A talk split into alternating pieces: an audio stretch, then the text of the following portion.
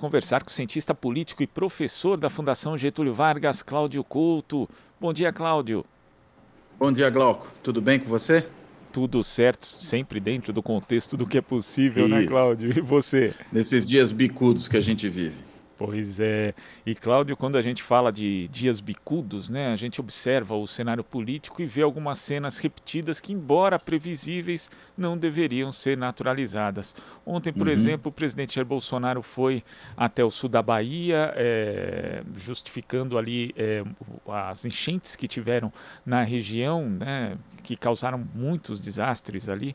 E equipes da TV Bahia, afiliada da Globo, e também da TV Aratu, afiliada do SBT, acabaram sendo agredidas por seguranças e também apoiadores do presidente Jair Bolsonaro. Como é que você vê mais esse episódio que, infelizmente, se torna corriqueiro durante a presidência de Jair Bolsonaro, Cláudio? Olha, acho que é uma pequena demonstração do que poderia ser um regime sob Bolsonaro, um governo autoritário sob Bolsonaro, se ele tivesse condições de implementar tudo aquilo que ele gostaria de implementar. O Bolsonaro é um autoritário, ele pertence a um movimento político de natureza autoritária e se comporta de uma forma condizente com, com essa condição que ele tem. E um dos principais alvos, um dos principais inimigos que ele escolhe é a imprensa, não, não importa muito qual.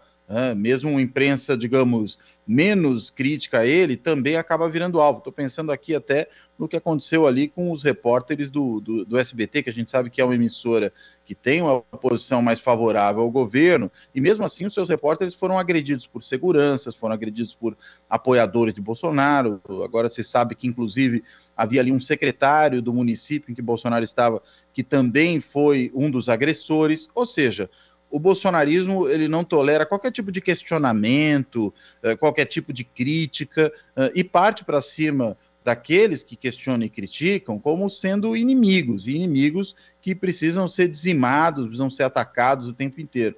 Então, é o que a gente poderia esperar de um governo dessa natureza.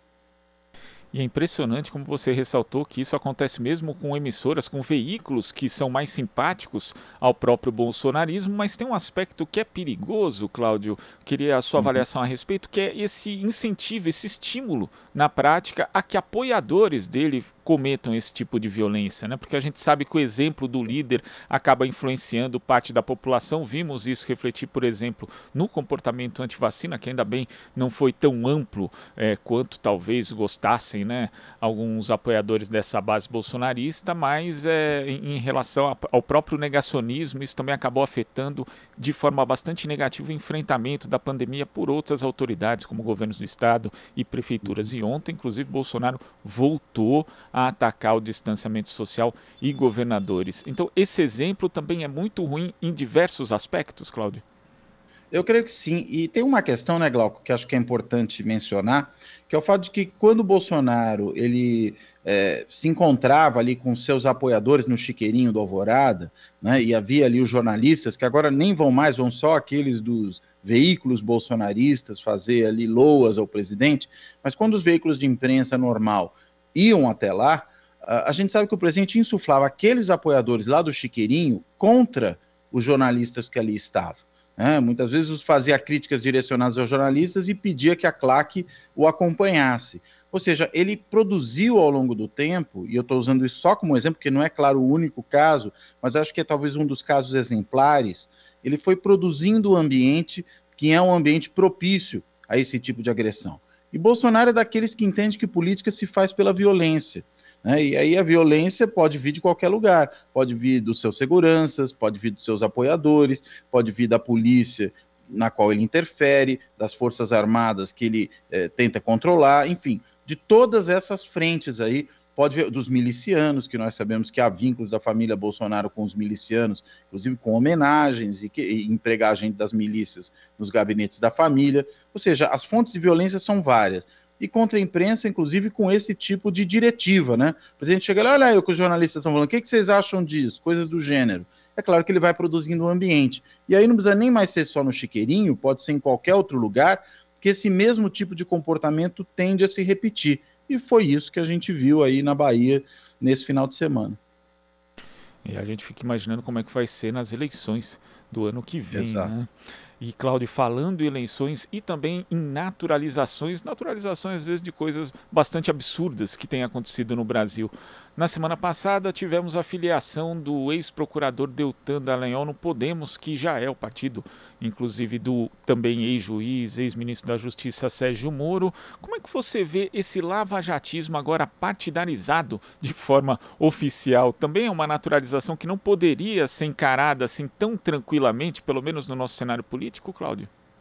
Eu acho que não, né? Porque afinal de contas, numa democracia há algumas separações que têm que ser muito claras entre igreja e Estado, por exemplo, entre as forças de segurança e o governo, do ponto de vista da sua partidarização, né, governos são mesmo, normal que sejam partidários, e também da justiça e do, do da política partidária. Né? A justiça não pode atuar de maneira partidária. Né? E partidária não significa só vinculado ao partido A ou B, mas significa tomando uma posição política que é controversa na sociedade, que não é a pura e simples aplicação da lei, a defesa dela, a defesa dos princípios constitucionais e por aí vai. Né? Significa, na realidade, um alinhamento a um certo projeto político que pertence a um partido ou a oposição nítida a um projeto político de um outro partido. É disso que se trata. E é isso que a gente viu a Lava Jato fazer o tempo inteiro né, viu a Lava Jato atuando, na realidade, como um partido, né, o PLJ, podíamos assim chamá-lo, né, o Partido da Lava Jato. E agora o Partido da Lava Jato é, ele se explicitou de uma maneira nunca antes vista. Né? Já havia se explicitado na, na divulgação daqueles, daquelas trocas de mensagens né, entre os procuradores da Lava Jato uh, e o ministro Sérgio Moro, o conluio que foi armado ali entre juiz e acusação, e a acusação é parte, o juiz deveria ser neutro aí, mas a gente viu que o juiz, na realidade, era o comandante da própria acusação, então, um escalabro completo, isso que ocorreu na Lava Jato. E num cenário dessa natureza, nada mais natural, de um certo ponto de vista, do que esses aí que já agiam partidariamente na justiça, num dado momento, entrem explicitamente na política partidária. Seria, inclusive, muito saudável que houvesse no Brasil uma quarentena para aqueles que atuam tanto no sistema de justiça como nas forças de segurança em relação à entrada na política. Vou dar um exemplo aqui, não é o da Lava Jato, acho que todo mundo já, já sabe do que se trata, né? A gente que se promoveu com a Lava Jato agora concorrendo a cargos públicos. E nós vimos, por exemplo, né, em São Paulo, eh, às vésperas lá da eleição de 2018, eh, uma policial que acabou matando um, um, assaltante em frente a uma escola, a escola do seu filho. Né? Podemos dizer que ela agiu ali até de forma adequada, do ponto de vista dos protocolos policiais, é uma outra história. Agora, aquilo virou uma plataforma de lançamento da candidatura dela que se elegeu deputada. Né? Então, veja, a, a, policial que se elege deputada por ter matado alguém, né, mesmo que tenha sido de maneira compreensível no contexto, né, isso que aconteceu, isso é inaceitável numa democracia. O que, que seria o correto? haver uma quarentena. Porque nenhum membro de força de segurança vai sair por aí matando gente, abusando da violência, para se exibir para um eleitorado e depois usar isso como ferramenta de campanha. Nem juízes vão querer ser justiceiros em vez de juízes, para depois se projetarem politicamente. Ou procuradores, promotores, eh, membros do Ministério Público, enfim, também não vão agir dessa maneira. Era preciso ter essa quarentena, mas nós não temos.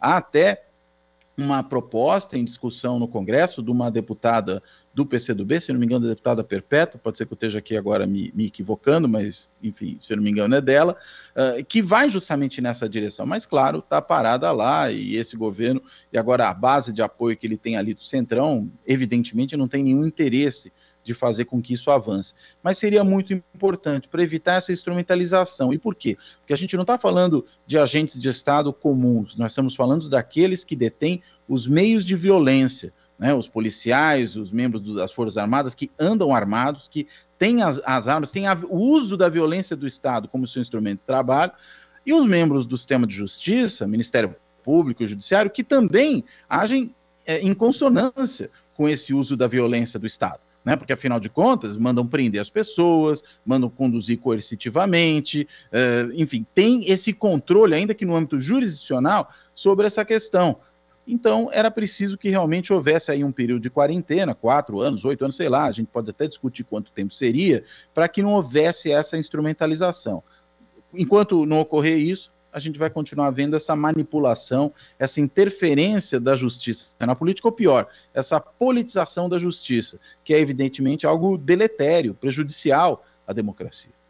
E essa quarentena devia ser um tema central para o nosso quadro político partidário, Cláudio. Inclusive, você falava do caso da policial que acabou se elegendo, e eu lembrava aqui do Coronel Biratã, que comandou a Operação Sim. Massacre do Carandiru e não só comandou, foi eleito deputado estadual em São Paulo praticamente por conta disso e o número dele, salvo engano, ele era do PTB, era 14111, fazendo referência ao número de era do, mortos. Do, antigo, do atual PP era 11111. Era 11111. Então é, é, é algo absurdo, né, a gente pensar que uma Exato. pessoa é eleita com base num massacre, né? Mas infelizmente isso é rotineiro no Brasil e essa quarentena seria essencial justamente para impedir é, que essas pessoas é, praticassem esse tipo de, de ação, né? Porque no fim das contas elas nem são punidas e acabam sendo de certa forma premiadas quando entram na vida política sem essa quarentena, Cláudio. Eu creio que sim, é isso que acaba acontecendo. Agora você veja o tamanho da barbaridade, né? Se já é um absurdo usar da máquina pública, da máquina do governo, para se eleger, veja, não é mostrando o serviço que está no governo, é da democracia. Na realidade, usando esse, desses instrumentos né, que o governo dá àqueles que ocupam posições no Estado, para que eles possam efetivamente produzir algum tipo de política pública, algum tipo de resultado para a sociedade, para que façam o seu trabalho. É claro, se depois, digamos, fazem um bom governo e vão concorrer à reeleição, normal que sejam premiados por isso. A gente está falando de uma outra coisa aqui, está falando do uso específico desse controle sobre a, os instrumentos de violência do Estado e fazer desse controle sobre os instrumentos de violência um meio de campanha, né, um meio de autopromoção.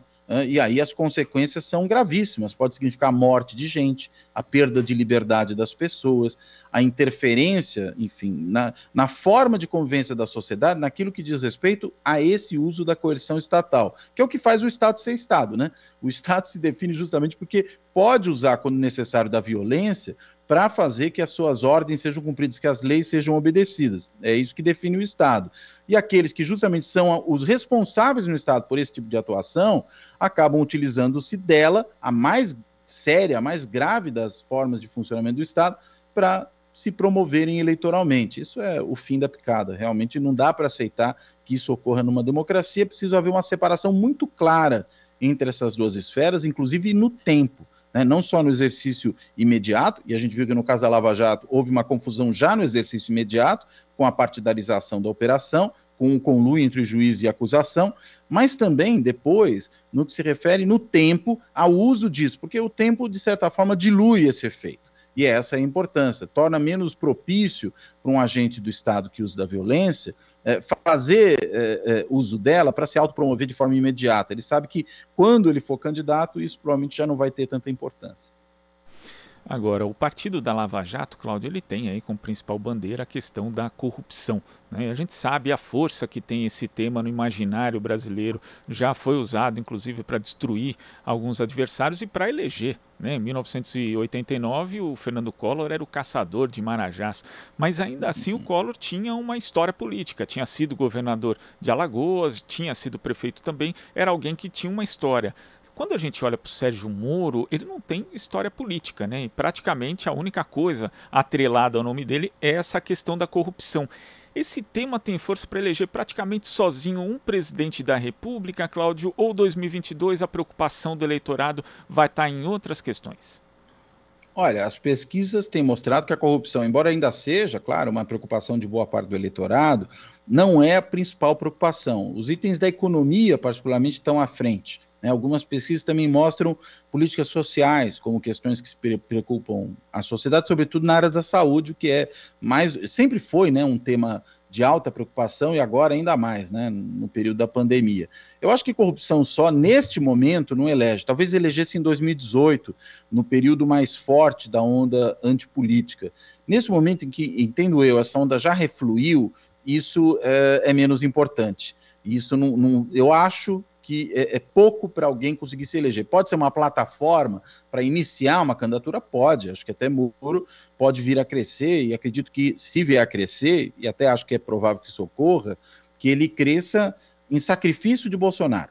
Né? Ou seja, ele roube votos de Bolsonaro, não é à toa que Bolsonaro e família estão tão preocupados né, com, com, a candidatura de Moro, estão atacando a ele, atacando aqueles que são próximos dele, o Deltan Dallagnol também foi atacado, porque sabem que disputam o eleitorado no seu mesmo campo. Né, e essa é a, a, possibilidade que Moro. Agora, claro, ele tem que mostrar algum tipo de proposta na economia, algum tipo de proposta na saúde, na educação, na política externa, em todas as outras áreas. E até agora o que a gente vê é que ou ele fala platitudes, né, coisas óbvias, sobre é, esses temas, ou ele nem tem muito o que dizer sobre eles. Claro que ele pode ainda estudar um pouco para isso, tal, mas entendo eu é, é, muito pouco, porque embora ele tenha sido um juiz político, o que é evidentemente uma, uma aberração, uh, ele fez política de uma forma ilegítima, que foi justamente dentro do judiciário. Uh, e o pouco treino que ele teve no executivo foi como ministro do governo Bolsonaro. Né? Ou seja, o Moro não entrou no governo Bolsonaro porque deu defeito no Waze, né? ou porque o Waze deu um caminho estranho e ele acabou indo parar lá dentro do governo Bolsonaro. Não foi isso que aconteceu. Ele entrou ali porque tinha afinidades políticas com o bolsonarismo né? Tanto que, de, em primeira hora, né, manifestou apoio por meio da esposa, que era sempre um pouco a porta-voz dele quando ele ainda estava no cargo de juiz para esse tipo de manifestação e abandonou a carreira na magistratura, que a gente sabe que é uma carreira importante, remunera bem, dá muito prestígio, etc. e tal, para virar ministro de um governo fascista, né, do governo de um presidente fascista. Ninguém faz uma escolha dessa por acidente, né? Ninguém entrou nesse governo à toa. Então, a, a única experiência que Moro tem é essa, e cá entre nós. O registro dele ali no Ministério da Justiça é paupérrimo, né? Ele não conseguiu produzir nada de efetivo e, pelo contrário, endossou as propostas autoritárias do Bolsonaro, como o autorização para a polícia matar a rodo, né, o tal do excludente de ilicitude. Não tomou nenhum tipo de posicionamento em relação aos abusos que o bolsonarismo tinha com respeito eh, a uma série de questões relativas ao respeito às leis, à Constituição, aos direitos humanos, nunca fez isso. E só saiu do governo quando, havendo a interferência de Bolsonaro na Polícia Federal, ele perdia poder. Né, e perdia poder porque o controle que ele tinha sobre a Polícia Federal era um instrumento importante de poder. Creio que isso eh, foi muito mais importante do que propriamente a politização da Polícia Federal. A questão é, quem vai politizar a Polícia Federal? Eu ou o Bolsonaro? Pensou o Moro. E na medida em que ele viu que não seria ele, seria o seu chefe, uh, ele resolveu sair do governo. Né? E aí, além de tudo, uh, ao seu estilo, né? acusando Bolsonaro e tudo mais, ou seja, uh, demonstrando ali que disputava poder com ele dentro do governo. É esse o registro, é isso que os eleitores vão ter para avaliar. Né? Esse, esse endosso que Bolsonaro deu a todo, que Moro deu, melhor dizendo, a todos os abusos cometidos por Bolsonaro, seja na sua longa trajetória política, ao aceitar o convite para entrar no governo, seja já no governo, né, ao dar encaminhamento a esse tipo de proposta absurda que o governo le levou ao Congresso. E também é bom lembrar: liberação de armas de forma desenfreada, armamento de milícias, né, ou seja, aumento da violência na sociedade, da violência armada. Também isso Moro apoiou. Esse é Moro, é isso que ele tem para mostrar para a sociedade. Vamos ver se as pessoas acham que esse é um bom registro, que essa é uma boa forma de fazer política. E Cláudio, ainda falando das eleições de 2022, na semana passada o Solidariedade oficializou um convite para o ex-governador de São Paulo, Geraldo Alckmin, entrar na legenda. Até teve uma matéria aqui da Carta Capital com um título que brincava com aquela, aquele filme, a comédia Quem Vai Ficar com Mary, dizendo quem vai ficar com Alckmin, porque tem uma fila de partidos querendo o ingresso do ex-governador. Inclusive, esse foi um dos temas né, da sua conversa com a Maria do Socorro Braga, Carlos Ranulfo Melo, no Fora da Política Não Há Salvação, canal que a gente sempre recomenda aqui para as pessoas assistirem. Agora, Cláudio, como é que se dá essa passagem do Alckmin, que é um candidato que em 2018 teve 4,7% dos votos numa eleição presidencial, para ser uma figura agora tão cobiçada nesse cenário de 2022? Olha, uh, veja, ele está sendo cobiçado não por todo mundo, né? Mas ele está sendo cobiçado por alguns partidos que querem entrar na coligação eleitoral do Lula. Eu acho que é isso que está aparecendo aí. O PSB, que até é um parceiro antigo já do PT, desde a primeira candidatura do Lula esteve ali, teve um afastamento em alguns momentos, mas é um parceiro de muita, muito longa data né, do, do PT em eleições nacionais. É, a novidade, de certa maneira, eu diria, é realmente o Solidariedade, que quer filiar o Alckmin, né, para poder justamente ter nele um vice do Lula e ter um posicionamento mais forte dentro da própria campanha e talvez posteriormente dentro do governo, ainda que a gente saiba que eh, o Alckmin está muito longe de ser um socialista. E, aliás, é justamente por isso que ele interessa é, a candidatura do Lula, porque justamente por ser um político de centro-direita, um político de perfil mais conservador, ele mostra a tentativa que faz o Lula e a capacidade que ele tem de produzir um governo mais amplo, né, de sinalizar para outros setores da sociedade que não a sua própria base apenas, até porque depois, para governar, a gente sabe, não vai ser possível governar só com a própria base, né, só com os aliados mais próximos do ponto de vista programático, ideológico, vai ser necessário atingir outros setores. E o que a presença do Alckmin na chapa eventualmente pode vir a produzir é essa sinalização, né, essa sinalização de que é um governo mais aberto, amplo, até porque até o Ranulfo apontou isso, eu também vinha dizendo isso já há bastante tempo, é, a gente vai ter que ter um governo de reconstrução nacional. Né? O país vai sair devastado da gestão Bolsonaro, como um país que sai de uma guerra, embora não necessariamente do, do ponto de vista é, físico, né, do, do, ponto de vista de, de, bombas que destruíram as coisas, mas do ponto de vista institucional, de políticas públicas, de ambiente político, de reputação internacional, ou seja, o país vai ter que ser reconstruído. E, normalmente, processos de reconstrução nacional, eles ocorrem com alianças mais amplas. Né? São governos próximos a alguma, alguma coisa parecida com governos de união nacional. Então, eu entendo que essa sinalização para o Alckmin, menos pelo, pela quantidade de votos que ele tenha tido em eleições anteriores e que, digamos, seriam eh, mais ou menos de forma automática transferidos para o Lula, acho que não é tanto isso. É muito mais a questão do, do que significa ter alguém como Alckmin na chapa. E significa uma candidatura de perfil mais amplo. E também, cá entre nós, né? Quem é que vai poder dizer depois que são dois extremos se a gente tem o Lula numa chapa com o Alckmin? Desde quando o Alckmin é extremista, ainda mais, como é que você vai ser um extremista de esquerda tendo o Alckmin na sua chapa? Isso não, não condiz com, com os fatos, com as evidências. Então, entendo eu, é uma sinalização eh, sobre todos esses aspectos, né, para tentar mostrar a amplitude da candidatura, a moderação da candidatura do ponto de vista programático, a capacidade que tem de dialogar com diversos setores da sociedade e a busca que faz de uma sustentação política maior para um, um futuro governo, né, havendo aí a vitória na eleição.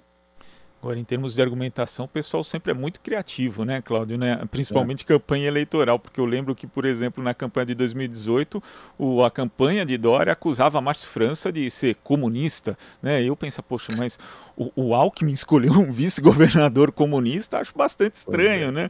O pessoal é, é, é, criativo. Agora, Cláudio, falando dessa possível, cada vez mais provável saída de Geraldo Alckmin, que é um dos fundadores do PSDB, é, da legenda, isso acaba selando, de uma certa forma, um fim do, do PSDB, pelo menos de um tipo do PSDB, porque no começo ali existiam até algumas figuras como Mário Covas e outros personagens uhum. que faziam jus ao social-democracia, que está no nome da legenda, mas com o tempo o PSDB foi endireitando, né, indo de mais para a direita, chegando até a ter hoje aí uma boa base bolsonarista dentro do próprio partido. Isso selaria, de uma certa forma, o fim desse PSDB que nasceu lá atrás e que foi é, se endireitando, digamos assim? Eu acho que sim, né? Vamos dizer que o, o, o, o, o, Alckmin talvez seja o último dos moicanos, né? Ou seja, um daqueles que esteve, como você bem lembrou, na fundação do partido, e, e realmente ele é um fundador do PSDB, quando o PSDB nasce de uma cisão do PMDB, né? Na época do PMDB pela esquerda do partido, né? Então, era uma cisão de um grupo mais progressista no contexto partidário do PMDB. Uh, e aí, com o tempo, realmente, acho que algumas razões fazem com que o partido vá se direitizando. Né? Uh, uma é o fato de ter polarizado com o PT, e o PT, na medida em que ocupava o campo da esquerda, fez com que o PSDB buscasse o eleitorado mais à direita, e isso fez com que o partido tivesse essa orientação. Segundo, no governo, também o fato de que no governo fez uma aliança mais à direita com o, PFL eh, e implantou um programa em boa medida de centro-direita mesmo, né? E aí, consequentemente, foi mais um pouquinho para a direita e continuou com a polarização com o PT, o PT na oposição. E aí, quando o PT vira governo, eh, isso se aprofunda né? Porque aí o PT faz um governo mais ao centro, e na medida em que o PT caminha mais para o centro, né? É bom lembrar que o Zé de Alencar foi vice, que o PMDB fez parte do governo, que o PP mesmo fez parte do governo, o PL, esse aí do Valdemar da Costa Neto, ou seja, o PT caminha para o centro e empurra o PSDB ainda mais para a direita. E aí o partido vai assumindo esse feitio. Algumas dessas lideranças vão perdendo protagonismo, algumas até embarcam em campanhas mais direitistas. É bom lembrar da campanha do Serra, presidência, quando ele, por exemplo, é, questiona muito a questão do aborto e tal. Isso aparece como um tema é, de corte claramente conservador ali dentro da, da campanha do Serra.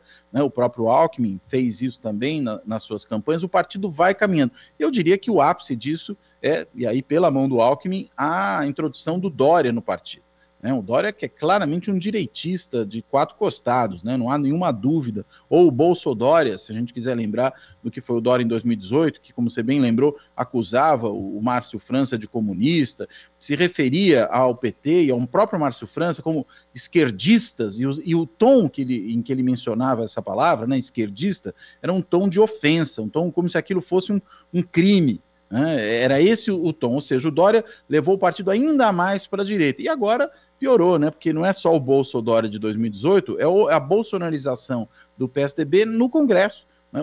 Um partido que vota com o governo, veja, não é só porque tem algumas afinidades na pauta econômica, vota no governo até na questão do voto impresso. Só para a gente pegar um caso aqui que não tem nada a ver com a pauta econômica e que aponta para esse é, para essa cooptação né, que o bolsonarismo tem do PSDB muito bem sucedida. O Bruno Araújo, né, o presidente na, do, nacional do PSDB, lá de Pernambuco, é claramente um político de direita e uma direita dura, né, e, e muito simpático ao governo Bolsonaro. Ou seja, é esse o perfil do PSDB. Eu acho que o PSDB original já morreu. Né, isso que está aí é, tem o nome do partido, mas claramente já se trata de, de outra coisa.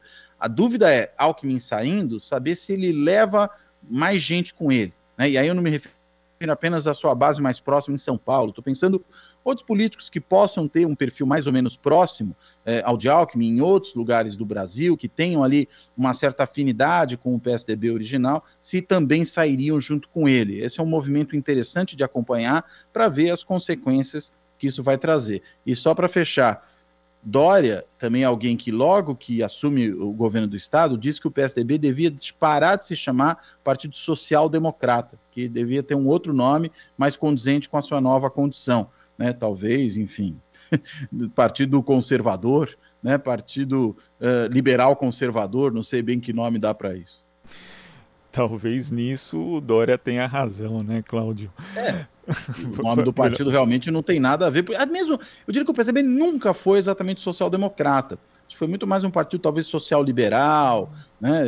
mas social-democrata precisa ter base é, na sociedade civil, base trabalhadora, sindicatos vinculados ao partido, que é o que define o trabalhismo é, por exemplo, britânico e a social-democracia do continente europeu. São todos partidos que têm vínculos importantes na sociedade civil, sobretudo com o movimento trabalhista.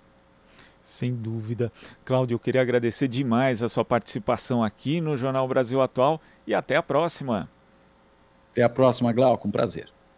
Conversamos aqui com o cientista político e professor da Fundação Getúlio Vargas, Cláudio Couto. Você está ouvindo Jornal Brasil Atual. As notícias que os outros não dão.